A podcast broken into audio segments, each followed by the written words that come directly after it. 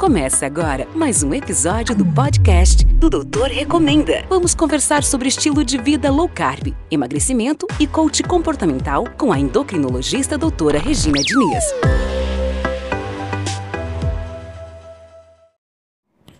Olá, hoje eu vou falar com vocês sobre a jornada de uma dieta cetogênica bem feita. Né? Você tem basicamente aí três etapas importantes que você tem que saber vencer. Né? Você tem a fase de entrada em cetose, você tem a fase de adaptação à cetose, né? que é a chamada fase de cetoadaptação, e você tem a fase em que você já está cetoadaptado, né? que você está com as suas células ali bem adaptadas para utilizar a gordura como principal combustível. Né? É, então vamos lá, né? A maioria das pessoas às vezes falam que, poxa, não deu certo a cetogênica para mim. É incrível, mas muitas delas às vezes nem entraram em cetose, né? Elas não venceram nem a primeira parte ali do, do game, né? Vamos imaginar como um game, um jogo, né? Você tem que vencer a sua primeira etapa, que é entrar em cetose, né? Quanto tempo demora para entrar em cetose, né? Tem uma variedade ali de, de, de dias, né? Normalmente ali de três até sete dias, depende muito da pessoa, né? Do sexo, idade, é, histórico alimentar anterior, nível de atividade física, né? De repente, um, uma pessoa é, é, é com uma taxa metabólica maior, que já tinha uma alimentação mais low carb, que está fazendo atividade física, ela consegue entrar mais rápido, né? Em dois dias você já, de repente, mede com uma fitinha lá, né? A pontinha de dedo, dá para medir é, a cetose no sangue e você vê que essa pessoa já entrou em cetose em 48 horas, por exemplo. O que é importante para vencer essa fase aí com sucesso, né? Entrar em cetose, né? Bom, primeiro seguir né, o, o, plano nutricional de forma correta, né?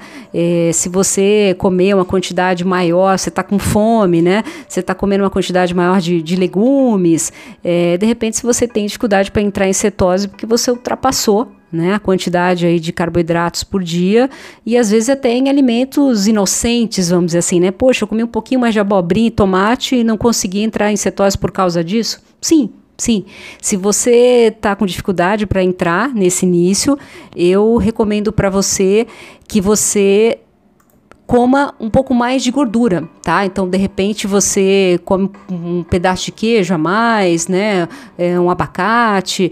É, coma um pouco mais de gordura para te dar um pouco mais de saciedade, para você vencer esses primeiros dias né, esgotar a reserva de glicogênio do fígado e aí sim começar a usar a gordura como principal combustível e entrar em cetose. Né. Muito importante se hidratar bem, né, você tem um efeito diurético bem forte nessa, nessa etapa, né, então para você não ficar desidratado, beber bastante água, né, 3, 3 litros e meio de forma fracionada, não, se hidratar, água mesmo, tá? Não é refrigerante diet, não.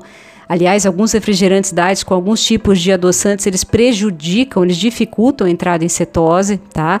É, cuidar da parte de reposição de minerais, né? Então, seu médico, sua nutri, eles vão te recomendar essa, essa reposição de acordo com o seu quadro clínico, né? Dependendo dos remédios que você toma, dos seus exames, mas é importante repor, sim, minerais como, como eh, potássio, magnésio.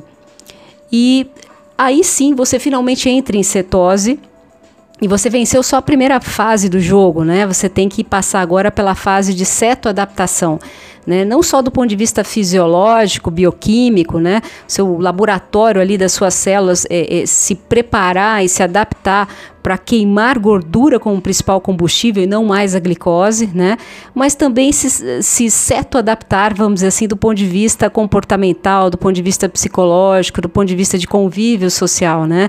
Você, quando você entra em cetose, você tem uma redução forte da fome, né? Então a fome reduz, mas o desejo pelo doce, o desejo por, por outras por alimentos diferentes, né? Uh, de repente nessa fase ali, no primeiro mês você você fica bem, mas aí você tem é, vontade de variar o cardápio e aí você vai da criatividade aí da sua nutri, de usar outros recursos também para que você possa sim ter uma dieta variada, prazerosa, mas que te mantenha e que te leve para a próxima fase do jogo aí, que é estar seto adaptado.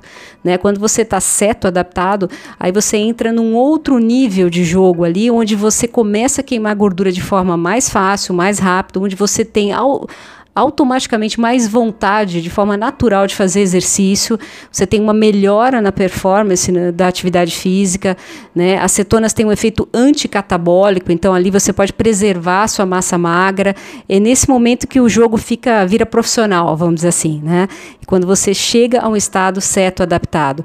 Então, é, você precisa ter um acompanhamento de perto, né? Você precisa ter médicos, nutricionistas com experiência em cetogênica. Cetogênica pode variar muito o tipo de. Claro, você tem uma cetogênica mais clássica, né? Que você tem uma proporção maior de, de gorduras, é, é, proteína moderada e muito pouco carboidrato, né? Normalmente uma proteínas de origem animal, mas enfim, a cetogênica ela, ela tem uma gama ampla, tá? Ela pode ir desde a carnívora até a vegana, tá? Tem várias linhas, tá? Então, alguém que possa, que conheça essas linhas, alguém que possa adaptar para o seu perfil, é, para o seu quadro clínico e que consiga te levar com sucesso a passar por todas essas etapas da jornada cetogênica, né? Você tem que passar de nível. Muitas pessoas que falam que não tiveram sucesso nem conseguiram passar a primeira fase. Então, pensa com carinho sobre isso e entenda e reveja aí a sua jornada, porque provavelmente você parou no meio do caminho aí e não entendeu o porquê e conversa com o seu profissional de saúde aí que está cuidando de você, porque é possível progredir sim nessa jornada, tá bom?